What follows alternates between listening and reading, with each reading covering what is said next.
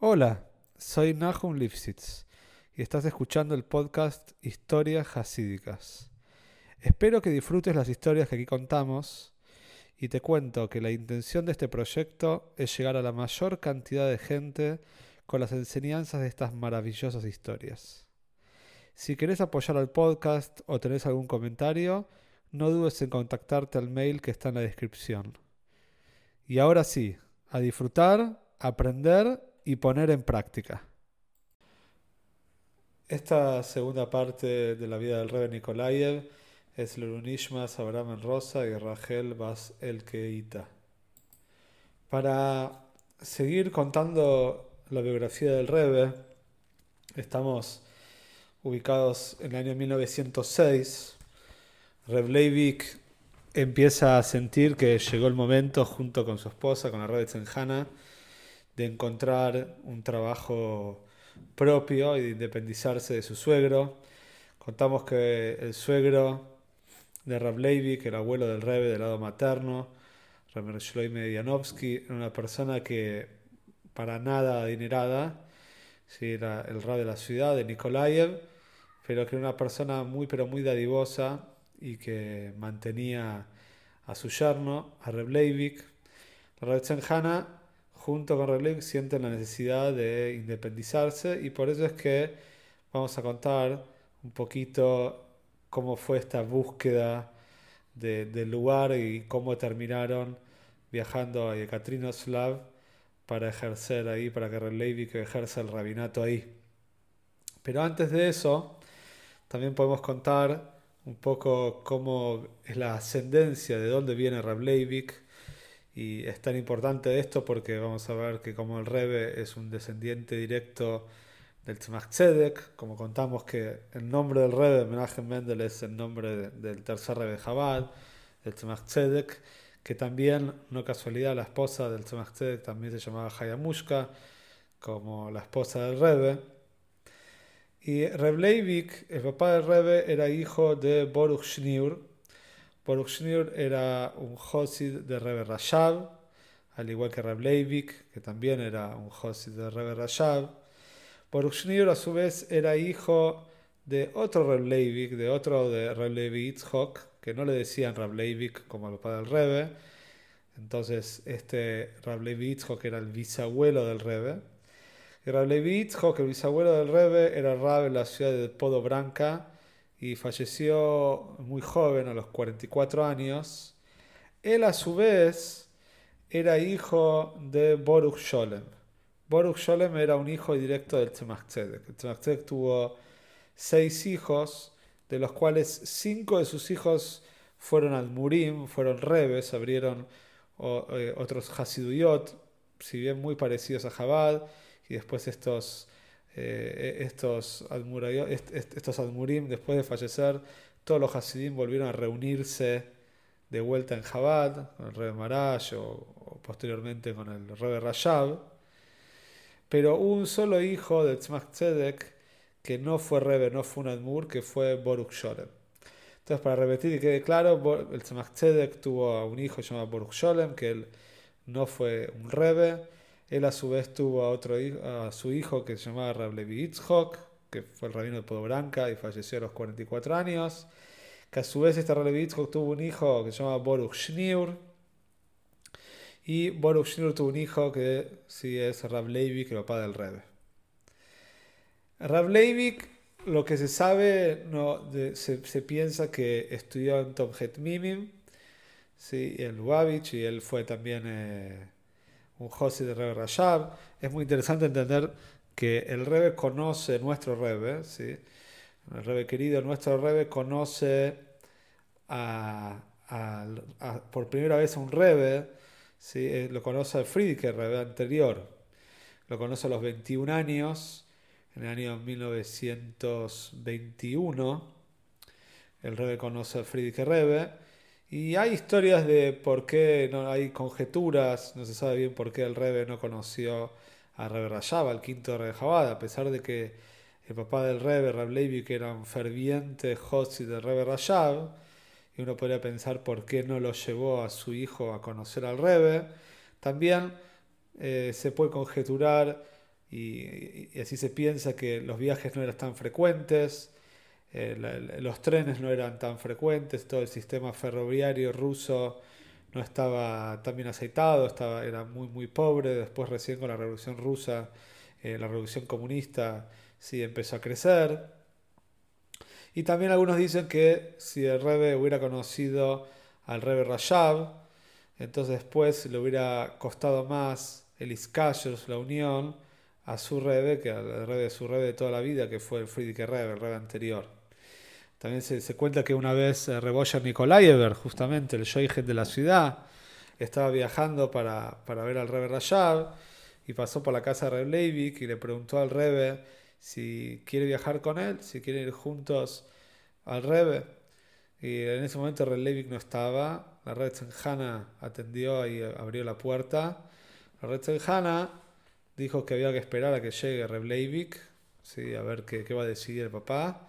El Rebe no dijo absolutamente nada y cuando Rebe llegó no le dio permiso al Rebe para viajar con Reboyer Nikolaever, con el Shoige de la ciudad, a conocer al Rebe Rashab. Así que no sabemos bien eh, exactamente el motivo por qué el Rebe no conoció al Rebe Rashab. Bueno, Rebe vivió con su suegro durante ocho años, ¿sí? como dijimos, bajo el tutelaje de su suegro. El suegro lo ayudaba en la parnose. En el año 1906 empieza a buscar un trabajo como Rab. Rab Shloy Medianovsky, el, suegro, era una persona que recibía el sueldo e inmediatamente después lo distribuía ¿sí? en Chedoque a las personas que necesitaba o a su familia y después tenía que ir pidiendo créditos. Cuando se acercaba el fin de mes no le alcanzaba para vivir, tenía que ir pidiendo créditos que después iba saldando, iba pagando a principio de mes y así va viviendo una rueda de créditos y, devoluciones. Relevi que empieza a buscar un lugar y el Rebbe Rashab lo apoya en esta búsqueda. ¿sí? Eh, y también en el año 1906, el día Jofal, el 21 de Ior, nace Leibel, Ravisera de Leib. Decían Leibel, el tercer hijo de Reb Levi con la Rebbe Tzenjana, ¿sí? el hermano del Rebbe. Entonces la familia ya está completa y empiezan a buscar trabajo. Uno de los lugares que le ofrecen trabajo le explican como Rab, que es el, trabajo que estaba buscando Rab Leivik, hacerse cargo de una Keile, de una ciudad.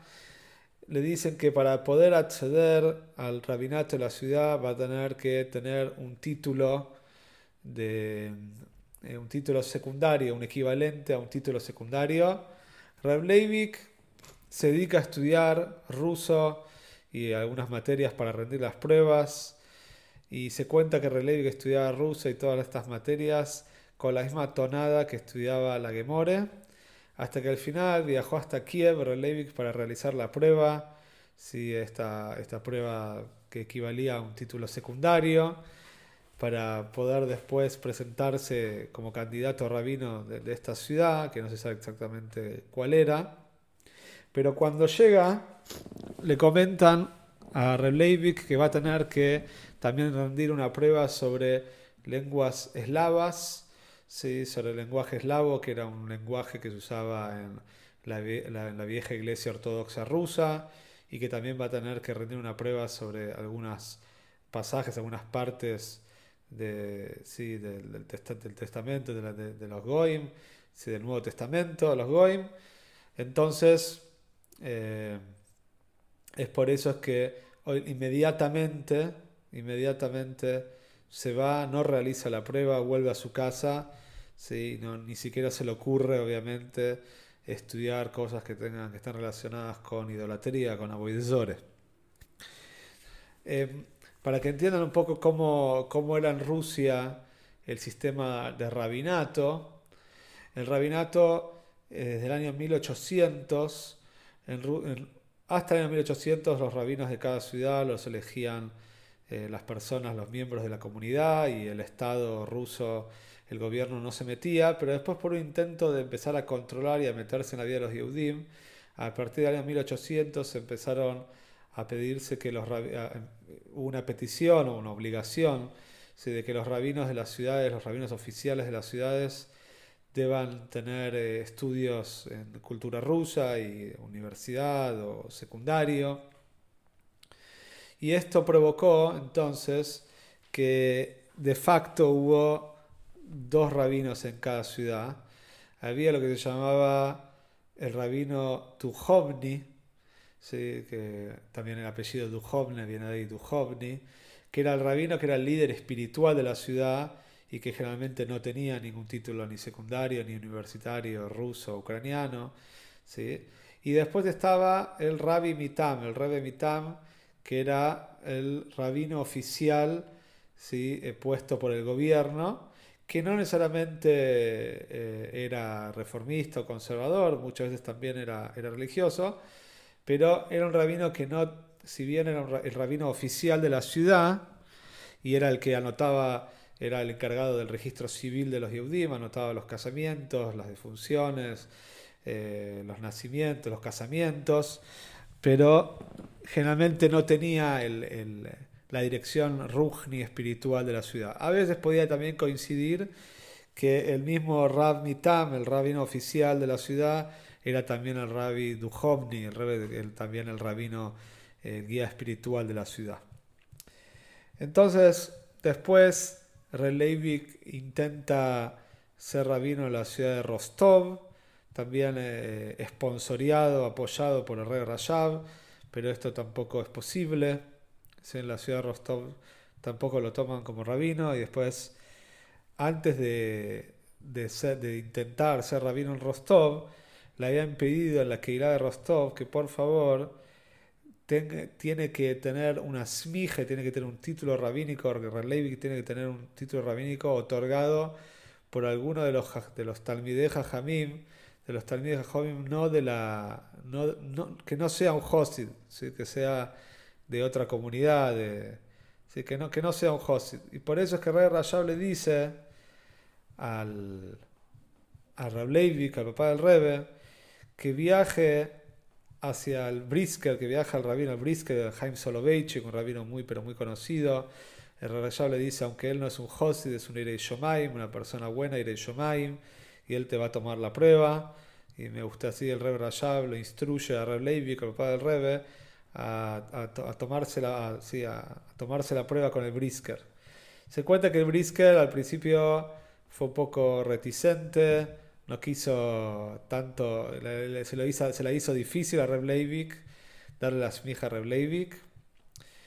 Y al final se cuenta que cuál fue el caso final, la prueba final con la cual se le dio la smije, que había llegado un caso de unas personas que tenían una, un patio, tenían un patio en común y era suques y se habían olvidado hacer Eirum.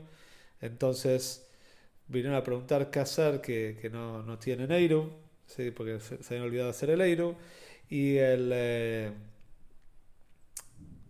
el eh, Brisker le dice, bueno, mira, acá tenemos un problema práctico, me gustaría que lo contestes, esto es parte de la prueba. Y Rableivik, con una, con una suspicacia y, muy, muy, una inteligencia muy rápida, le dice que la Sukkah justamente funciona de Eiru porque está mancomunando, uniendo a todos los Yehudim eh, que viven alrededor de este patio. ¿sí? Que entonces que la Sukkah es el Eiru que los une y que por eso es que, ¿sí? que, que van a. que, tienen Eiru. Bueno, entonces. El Rebleivik, antes de irse de Brisker, el Brisker le dice la verdad. Rebleivik le dice: una cabeza tan pero tan buena, tenés una cabeza tan pero tan buena, se miran qué la pusiste. Y el, eh, el, Brisker le dijo esto porque Leivik se dedicaba mucho a estudiar Hasidus, a estudiar Kabole. El Brisker tenía otro, otro Dere Hashem, otro camino en servicio a Hashem. Entonces así le dijo, diciendo, mirá, como si te hubieras quedado con nosotros, hubieras puesto la cabeza en otro lado. Es una lástima que pusiste la cabeza ahí. ¿Cómo llega Revleivik a Yekaterinoslav? Día 27 de Teves, 1 de enero de 1908, fallece el rabino de Yekaterinoslav, Revdovzev Berelvov Kozevnikov. Él era un Josid Tzemach Tzedek, una persona muy pero muy especial. Hacía Davenen hasta las 4 de la tarde haciendo tefilá, haciendo Davenen. Una persona tan pero tan dadivosa que tenían que pagarle el sueldo a la esposa para que la esposa pueda mantener la casa, porque si le daban el dinero a él, él lo daba todo en chedoque y, quedaba muy poquito para la casa, así que le pagaban el sueldo a la esposa. Y en el mismo periodo que fallece este rab, que aparentemente era el rabino principal de la ciudad, también fallecen, lo alegan dos rabinos más. Fallecen Boruch Savslovsky, que era el rabino de la zona industrial de la ciudad, y también un rabino muy joven, tenía 42 años, se llama Rebeleau Shmuel Levin, ¿sí? Eh, y queda solamente un rabino, había cuatro, cuatro rabinos en la ciudad, fallecen tres, queda Binyamin Zakeim, que era ya una persona grande y no podía con todo, así que empieza una, se empieza una búsqueda en la comunidad de Gatrinos, se empieza una búsqueda activa del próximo rabino. Estamos hablando de que en ese momento tenía una fuerte comunidad sionista y también había judíos conservadores y ya vamos a ver en el próximo capítulo que no fue nada fácil la elección eh, de Reb Levi como rabino de la ciudad. 1908, ya llegamos a 1908, que es el año que se va a mudar ¿sí? Que junto con toda su familia, el Rebe, se van a mudar a Nikolaev. Día de 10 de Adar, Rey Leivik visita Yekatrinoslav, una ciudad con 70.000 Yehudim. Si vemos una ciudad, dijimos que Nikolaev tenía 200.000 Yehudim y Katrinoslav era, era inferior en cantidad de Yehudim, pero aún así era una ciudad grande, muy importante, que Jabal tenía historia en el lugar, ¿sí? Como dijimos que el rabino de la ciudad era que había fallecido, el rabino principal era un José de Tzemach Tzedek, pero ahora eh, la facción, los Yehudim sionistas, estaban haciendo presión para hacer una, un recambio ¿sí? y, guiar la comunidad más para, para, otras facciones, para otros lados, para el lado sionista. El rey Rajab le escribe a los líderes comunitarios diciendo que no van a encontrar a alguien tan bueno como Reb Leivik.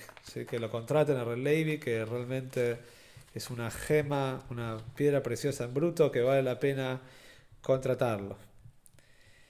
Y hasta acá vamos a ver hoy, hasta acá nos quedamos entonces en el año 1908. Mientras tanto, el Rebe, y ya lo vamos a ver también en otros capítulos, en Katrinoslav, vamos a ver cómo el Rebe entra al Heider, cómo el Rebe empieza a estudiar en la escuela. Y se fijan, el Rebe, todo este periodo de estudio, 1908, el Rebe tenía 6 años y no paraba de estudiar. El Rebe vivió todo este periodo turbulento de Rusia, de toda esta revolución y del auge del comunismo. Y una vez el Rebe hizo un comentario personal, era, eran extraños los comentarios personales del Rebe sobre su vida personal. Dijo que el Rebe aprendió, él mismo dijo sobre él mismo, que él aprendió a ser positivo y a ver las cosas buenas, porque se vio obligado a eso. ¿sí? El rey vivió una infancia en un, en un momento de la historia complicado en el lugar donde él estaba y a pesar de eso tuvo muchísimo éxito en ser diligente y en ser muy muy esforzado en el estudio y así que estamos empezando ahora a, ver el, vamos a empezar ya el próximo capítulo también a ver a centrarnos un poquito más también sobre el Rebe y cómo fue el desarrollo de la infancia de Rebe junto con sus hermanos en la ciudad de Katrinoslav.